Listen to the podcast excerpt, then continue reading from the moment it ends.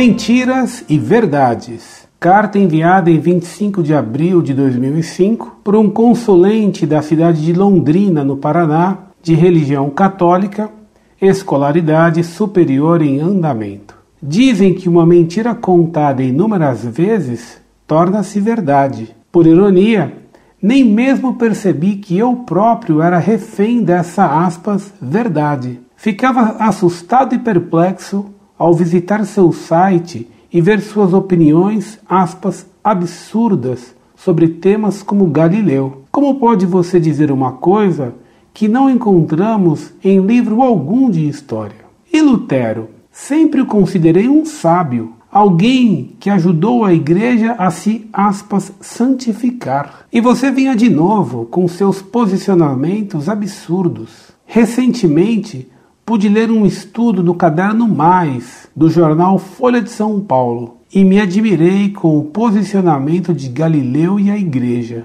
Até os detalhes, como a amizade do cardeal, a pessoa da reportagem mencionou. Pensei comigo, é, o Fedele tinha razão. De repente, toda aquela história marxizada caiu de minha mente. Meus olhos foram abertos e hoje posso dizer que penso por mim. Agradeço à Associação Monfort pelos seus préstimos prestados. Que o seu trabalho possa sempre progredir. E viva o Papa!